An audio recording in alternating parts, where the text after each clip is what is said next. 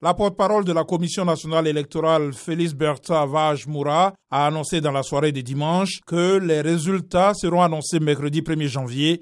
Elle a exhorté les candidats et les organes de communication nationaux et étrangers à s'abstenir de véhiculer des informations liées aux résultats électoraux.